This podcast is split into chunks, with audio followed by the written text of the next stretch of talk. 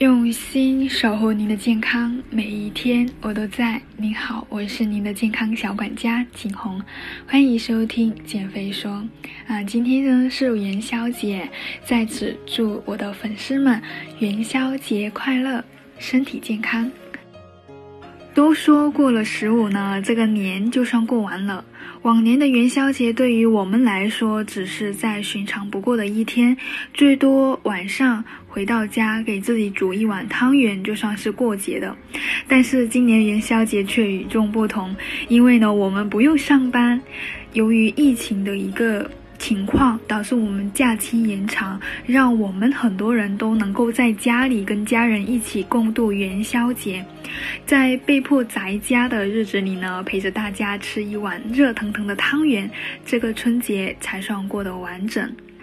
那在元宵节吃汤圆呢，是成为一种习惯，但我们知道汤圆。又甜又大，热量又高。它的外皮不仅是由大量淀粉做的，馅料里面的糖分也不少，脂肪含量呢非常高，所以热量也不低。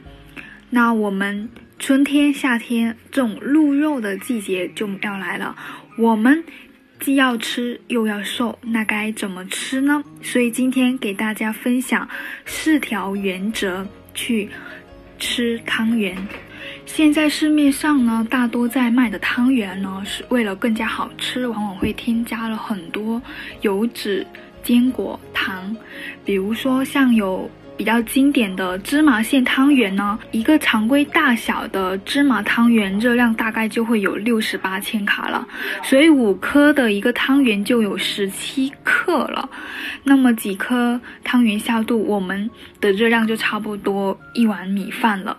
我相信吃了五颗汤圆之后呢，也会感觉到腻了。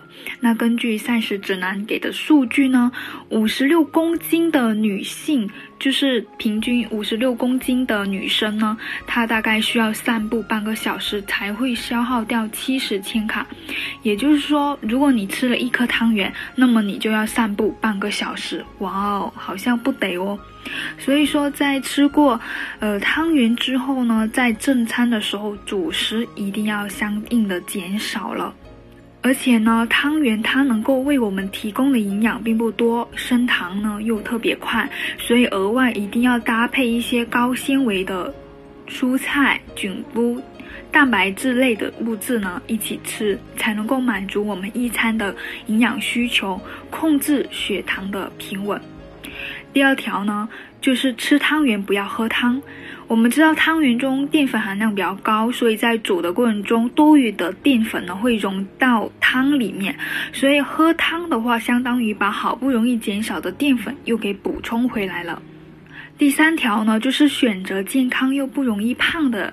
汤圆的馅，首先呢，优先选择咸的馅，比如像鲜肉、蔬菜和其他馅的汤圆比呢，咸口的汤圆呢，糖分比较少，热量比较低。相对来说，蛋白质也会比较高，脂肪含量也会低一些。其次呢，可以选择像芝麻、花生、五仁、粗粮馅等传统口味的甜汤圆。这类汤圆的热量虽然没有很低，但是它主要赢在馅料比较健康实在，尝一小口对健康没有影响。那不建议呢，大家吃一些水果、鲜花、巧克力口味的花式汤圆，这些外表五颜六色，看起来非常好看，但是呢，是添加了大量的糖分、油脂，还有色素、香精等等，味道相对来说也是没有那么好吃了，营养成分并不高。第三条呢，细嚼慢咽，热着吃。汤圆外皮主要是糯米，糯米的支链淀粉含量比较高。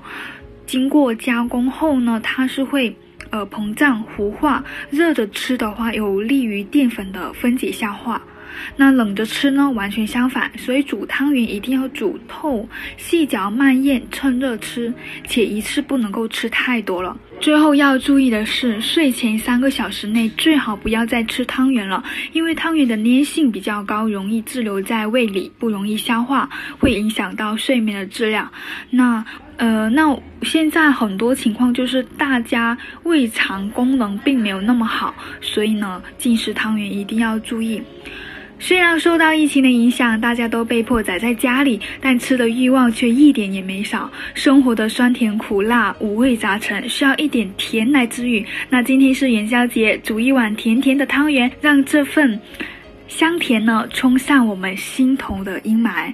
正所谓苦尽甘来，愿吃完汤圆的你呢，往后的日子都是甜甜的，身材苗条，身体健康。祝大家元宵节快乐！